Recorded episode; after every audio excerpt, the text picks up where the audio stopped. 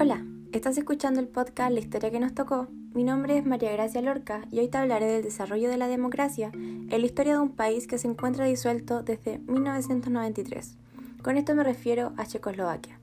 una nación que a pesar de estar consolidada solamente 74 años oficialmente como un país, tuvo que enfrentar diversas circunstancias con respecto a temas sociales, políticos, económicos, entre otros aspectos, llevando a preguntas como ¿Qué sucedió con la democracia en Checoslovaquia y cómo fueron sus sistemas de manejo que lo llevaron a una pronta disolución? Las cuales responderé y contextualizaré en este episodio.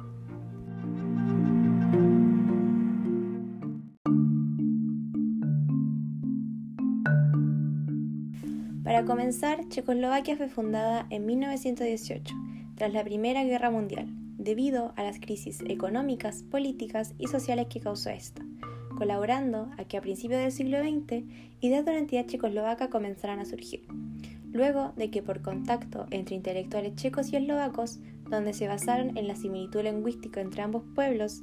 y además el deseo independista que mantenían logrando de esta manera poder ser más fuertes. Y ya con el estallido de la Primera Guerra Mundial en 1914 y la disolución del Imperio Austrohúngaro en 1918, estas ideas se concretaron en la creación de la región checoslovaca,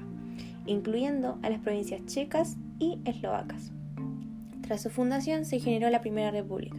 comenzando con la independencia de Checoslovaquia en 1918, caracterizándose este nuevo Estado por sus problemas ocasionados por su diversidad étnica, historias separadas y grandes diferencias de tradiciones culturales, religiosas y sociales. Luego de proclamarse oficialmente su independencia, se adoptó una constitución temporal y Tomás Masaryk, considerado uno de los fundadores de la República Checoslovaca, fue nombrado presidente, formando al país como una democracia parlamentaria, que cabe mencionar se caracteriza por la existencia de un parlamento, que es una constitución de una o más cámaras, cuyos miembros son elegidos por los ciudadanos con derecho a voto. Este parlamento elige al jefe de gobierno, no comparte con ningún otro órgano del Estado la dirección de los asuntos públicos y dispone de atribuciones políticas. Ya en la Segunda República, Checoslovaquia era el único país de Europa Central en mantener una democracia parlamentaria, desde 1918 a 1938, enfrentando diversos conflictos de minorías étnicas, debido a la considerable población alemana. Luego, con el ascenso de Hitler, a causa de diversos sucesos como la agitación por la autonomía en Eslovaquia y la política de apaciguamiento de las potencias occidentales, Reino Unido y Francia dejaron a Checoslovaquia sin aliados, quedando expuestas a los dominios de Alemania. De esta manera, en 1938, debido a las presiones de Hitler por el territorio de fronteras de Bohemia, Moravia y Sicilia, de donde la población checa sería expulsada, se firmaron acuerdos entre Alemania, Italia, Francia y Reino Unido. Checoslovaquia, cediendo a aceptar el acuerdo, renunció a los territorios y así, con diversos acuerdos, aquellas potencias mencionadas continuaron presionando, pero ahora para renunciar al sur de Eslovaquia y al sur de Rutenia. Debido a las presiones de Alemania, cerca de 115.000 checos y 30.000 alemanes huyeron de Checoslovaquia, dejando a una debilitada República Checoslovaca. Por esto, formándose en 1938 una reunión del Partido Popular Eslovaco,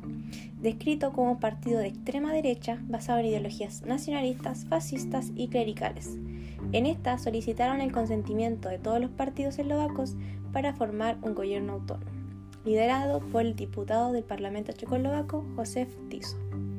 Todos los partidos estuvieron de acuerdo a excepción de los socialdemócratas, por lo que igualmente se realizó.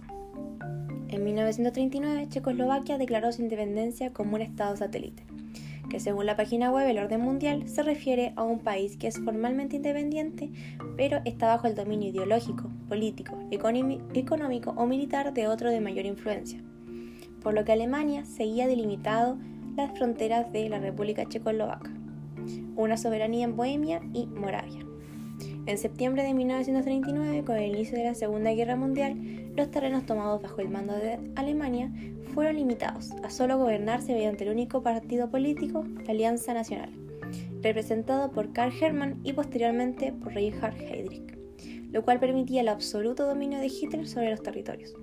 Los checoslovacos, queriendo enfrentar esta situación, salían a protestar, y debido a esto se realizó un fusilamiento a más de 400 checos y se hizo desaparecer a más de 4.000 miembros de la resistencia. Luego de diversos problemas políticos y sociales como exilio, fusilaciones, dominio de potencias mundiales, entre otros conflictos, tras el término de la Segunda Guerra Mundial, comienza la Tercera República. El gobierno fue una coalición del Frente Nacional, en el que tres partidos socialistas, Partido Comunista Checoslovaquia, Partido Socialdemócrata Checoslovaco y Partido Nacionalista Checoslovaco predominaron, y tras la rendición de la Alemania nazi, Checoslovaquia cayó bajo la influencia soviética llamando en 1946 a elecciones nacionales, en las cuales las fuerzas democráticas esperaban que la Unión Soviética les permitiera la libertad de elegir su propia forma de gobierno, aspirando a que Checoslovaquia actuara como puente entre Occidente y Oriente. En las elecciones parlamentarias, ganando el Partido Comunista, Eduard Benes se convirtió en el presidente y el líder comunista Clement Hotwald como un primer ministro. A partir de este dominio comunista, en 1947, Stalin convocó a Gotkwat su retorno a Praga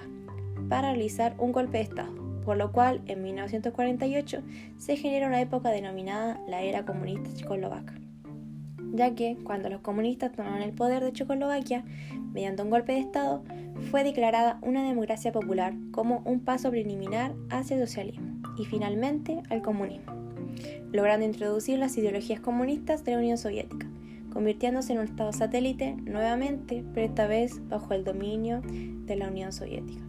penetrando la vida cultural, social e intelectual de la República Checoslovaca, caracterizándose por una ausencia de democracia liberal.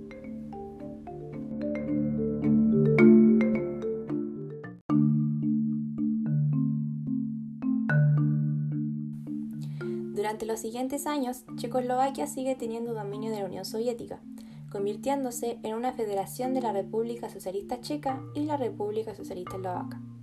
Pero posteriormente, en 1989, el país se convirtió otra vez en una república democrática, a través de la Revolución de Terciopelo, la cual se debió a la caída del comunismo en países vecinos como Rumania, Bulgaria, Hungría y Polonia, promoviendo protestas callejeras que conllevaron a la caída del régimen comunista en Checoslovaquia. Esta revolución comenzó a partir de diversas disconformidades civiles, pero no fue hasta el 17 de noviembre del mismo año que estas demandas sociales se convirtieron en una revolución, ya que a causa de que en una manifestación estudiantil en honor al 50 aniversario de la muerte de Giffey Pretal, un estudiante asesinado por los nazis en la época de, de que las fronteras checoslovacas estaban bajo el dominio alemán, se corre el rumor que la protesta fue disuelta violentamente por el gobierno, desencadenando aún más manifestaciones y movimientos opositores, dando comienzo oficial a la Revolución de Terciopelo. Esta se caracterizó por la ausencia de violencia por parte de los manifestantes. De esta manera, el 20 de noviembre se instituyó el Foro Cívico, el cual actuaba como representante de la oposición democrática. Días después, cerca de un millón de personas se manifestaron en Praga, pidiendo cambio político lo que produjo que comenzaran las negociaciones entre el Foro Cívico y las autoridades comunistas. Así, la última huelga de la revolución ocurrió el día 27, representando la última prueba de fuerza, para que ya el 3 de diciembre se constituyera un nuevo gobierno con ministros considerados apolíticos y se presentó al Congreso Federal una propuesta de reforma institucional, comenzando el año 1990 con Checoslovaquia transformada en democracia liberal continuando con este sistema político hasta el día de hoy, 31 años después, aunque con una mirada social distinta a la de un principio de este gobierno. De esta manera, tras la transformación de Checoslovaquia en una democracia, hoy en día se puede observar diferentes aspectos a cómo este sistema político se ha ido desarrollando en ambos países resultantes de la disolución de Checoslovaquia en 1993. En este proceso de disolución estaba a la cabeza el jefe de gobierno de aquel momento, Vladimir Messiar, electo una vez ya instaurada la democracia liberal. Messiar abogó por una disolución de Federación Checoslovaquia, respondiendo según él a necesidades de autonomía tanto de Eslovaquia como de República Checa, ya que con el término del gobierno comunista, algunos políticos comenzaron a fomentar esta idea, que los países, a causa de sus diferentes necesidades sociales, políticas y económicas, la mejor solución sería una disolución pacífica, la cual no tuvo referéndum ni oposición, y solo se habló en la esfera política hasta que se concretó apodando este periodo como el divorcio de terciopelo. Con respecto a esto, en el artículo La separación de Checoslovaquia, una decisión poco unánime, de la página web Radio Prague Internacional, mencionan que solo un 44% de la población checa y eslovaca consideran en la actualidad que la división de Checoslovaquia fue algo positivo, según lo que revelan los datos arrojados en la encuesta de la agencia encuestadora Media. Por lo tanto, evidenciando que actualmente, a un nivel social, este proceso no es algo visto totalmente como algo positivo, y al no ser una decisión tomada por la población, a pesar de estar en democracia en aquel momento, hoy en día causó dejar en la comunidad una incertidumbre de cómo se encontraría la República Checoslovaca si no se hubiera disuelto.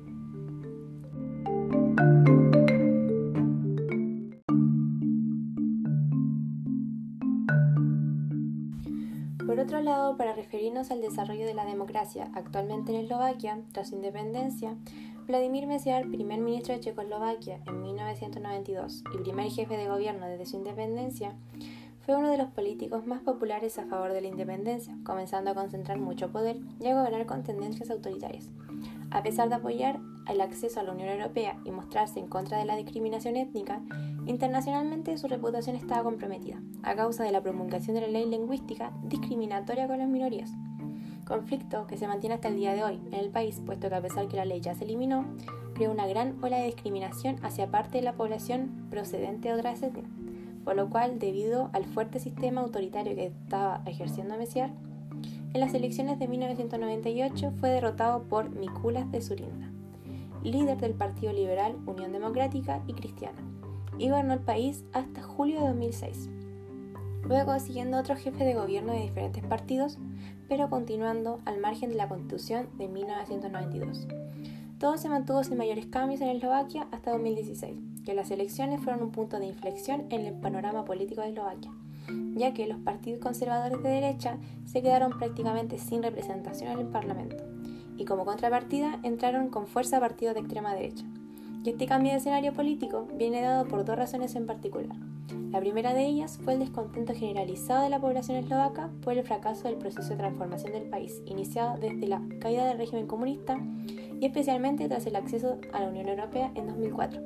ya que los eslovacos tenían muchas esperanzas puestas en, este, en este último hecho, creyendo que al ser parte de la Unión Europea, su vida mejoraría en cuanto a prestaciones sociales, niveles de empleo, entre otros conceptos. Sin embargo, esto no ocurrió, además sumando que durante los gobiernos de transición de Eslovaquia, como un país independiente, los líderes políticos se dedicaron a implantar medidas más bien superficiales,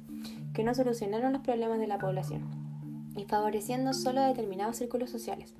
por lo cual con el paso de los años el soborno y la corrupción dieron paso a una corrupción ya generalizada, de lo cual la población era testigo y no quería tolerar más. Por lo cual, desde aproximadamente 2016 comenzaron diversas manifestaciones y prefiriendo nuevos partidos de extrema derecha. Pero desde el, asesinato, pero desde el asesinato en 2018 del periodista e investigador Han Kusiak y su novia Martina Kuznirova por un reconocido empresario, su consigna de lucha contra la corrupción se ha convertido en una prioridad nacional. En el artículo El Partido Anticorrupción gana las elecciones legislativas en Eslovaquia, el fundador del Partido Opositor Anticorrupción, Igor Matovic, al mencionar las manifestaciones del pueblo eslovaco, señala que, abro comillas, hemos despertado al dragón dormido, a esos más de 2 millones de personas que no quieren votar, pero en realidad la muerte de Han Kusiak y su novia fue lo que despertó a Eslovaquia. Cierro comillas. A partir de lo anterior, se evidencia cómo la muerte del periodista fue, por decirlo coloquialmente, la gota que rebalsó el vaso para los eslovacos, dando paso al comienzo de un nuevo camino hacia el cambio de sus autoridades y con esto apareciendo el partido opositor anticorrupción, ganando las elecciones en 2020 convirtiéndose en primer ministro Eduard Heger y como jefe de gobierno se mantuvo Susana Kaputova, la cual asumió en 2019 y según las palabras de Mativic, desde, desde que Heger tomó el cargo de primer ministro, el partido opositor anticorrupción se encuentra en constantes conversaciones para mejorar día a día la República Eslovaca, manteniendo vivas las esperanzas de la población de un país sin corrupción.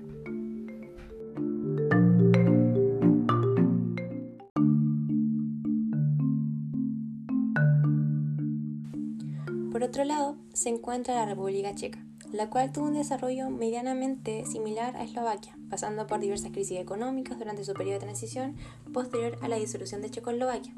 pasando también por diversos partidos políticos, pero hasta el día de hoy manteniendo su democracia parlamentaria. De esta manera, no fue hasta 2019 que se provocaron masivas manifestaciones que han producido que la República Checa exija la dimisión del primer ministro Andrej Babis, colocando a la democracia del país en una situación de movilización popular como no se veía desde la Revolución de Terciopelo. El primer ministro se encontraba en el punto de mira de un escándalo de corrupción que afectaba a fondos de la Unión Europea y fraudes fiscales,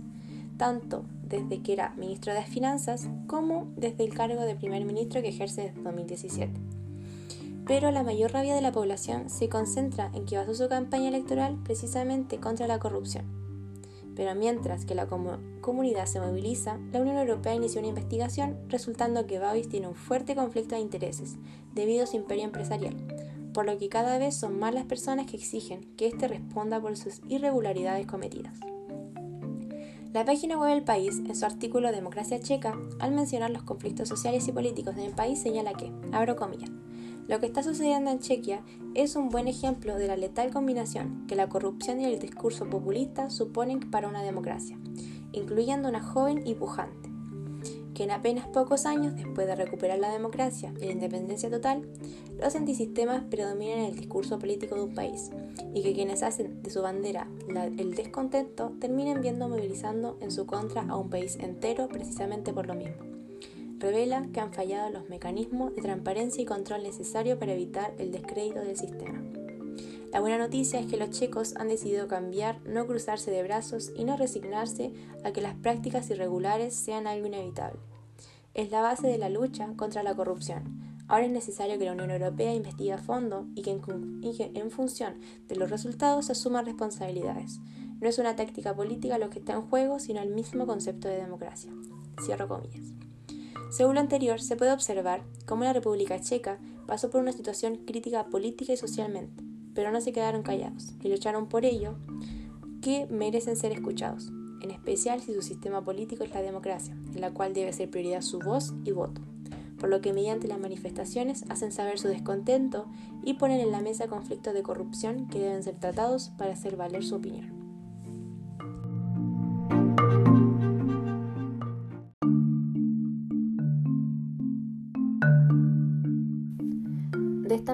Se evidenció cómo los países de República Checa y Eslovaquia no cumplieron con su cometido de formar una sola nación, ya que, como se mencionó, debido a diferentes aspectos culturales, históricos e incluso lingüísticos,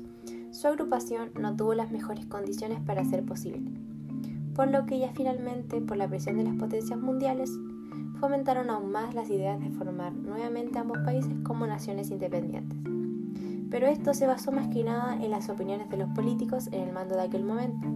puesto que la población estaba totalmente de acuerdo con esta disolución que se realizó, terminando en 1993 con dos países independientes, los cuales se vieron obligados a formar nuevos sistemas de organización para lograr una mejora luego de los diversos conflictos transcurridos desde aproximadamente 1928 a 1993. A pesar de los diferentes problemas que ya habían pasado en los países, las autoridades elegidas para gobernar posterior a esta disolución muchas veces tomaron decisiones con un fin individualista, terminando ambas naciones atrapadas en un círculo vicioso de corrupción. Pero ya llegando el siglo XXI, las poblaciones de ambos países tomaron iniciativas contra estos, llegando al resultado que se conoce hoy en día de ambos países. En la actualidad, estos países, a pesar de andar por caminos diferentes desde su independencia, siguen siendo muy cercanos, estando esto entre los comentarios de los políticos como dentro de la gente común y corriente.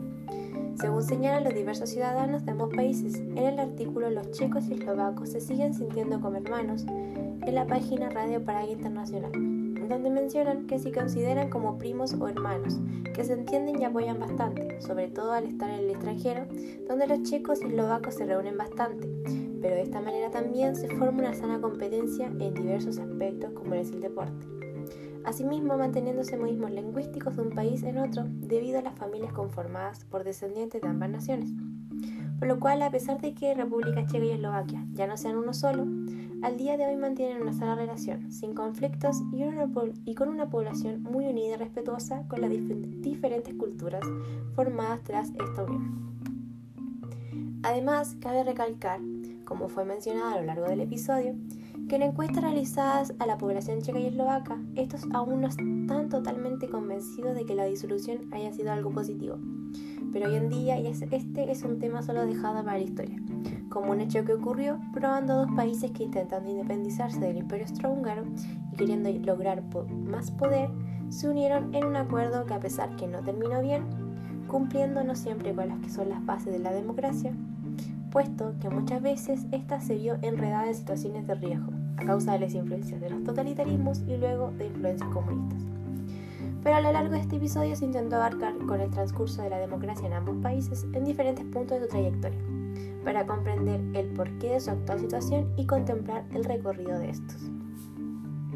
Hoy hablamos de cómo Eslovaquia y República Checa, en sus intentos de buscar una alianza para formar juntos una nueva nación, sufrieron importantes conflictos, como lo fueron las diversas culturas, minorías étnicas y lenguas diferentes. Pero más allá de estos problemas, que solo se quedaban en conflictos entre la población, surgieron dificultades externas, ya que a pesar de que el país fue impulsado a fundarse gracias a las consecuencias de la Primera Guerra Mundial, ya en la Segunda no se encontraban lo suficientemente preparados para enfrentarse a las presiones de las potencias de aquel momento en especial al tener importante cantidad de población de descendencia alemana, impulsando a Hitler a presionar el país para su beneficio. Luego, con la, finalización de la Alemania nazi, Checoslovaquia quedó tan debilitada que se tuvo que someter nuevamente a una potencia mundial, pero esta vez a la Unión Soviética. La población luchó por un cambio político impulsado por el término del comunismo en sus países vecinos por lo que luego de la caída del comunismo, las autoridades de este país decidieron dividir aquella nación para de esta manera independizarse cada uno a su paso, llegando a lo que están hoy en día, pasando por cosas muy similares en cuanto a problemas políticos y socioeconómicos, para intentar avanzar en su despliegue de países exteriores, por lo que dejando grandes enseñanzas a las generaciones del, del mundo y en especial a las personas que hoy son descendientes de ambos países, convirtiéndose en países hermanos, que a pesar de su separación, hoy conviven en armonía. Por lo cual, si te gustó este episodio sobre Checoslovaquia, una democracia disuelta, te invito a escuchar los demás que te entregarán mucha información de países alrededor del mundo y cómo la democracia se implementó y desarrolló en aquellos. Muchas gracias por escuchar. Hasta pronto.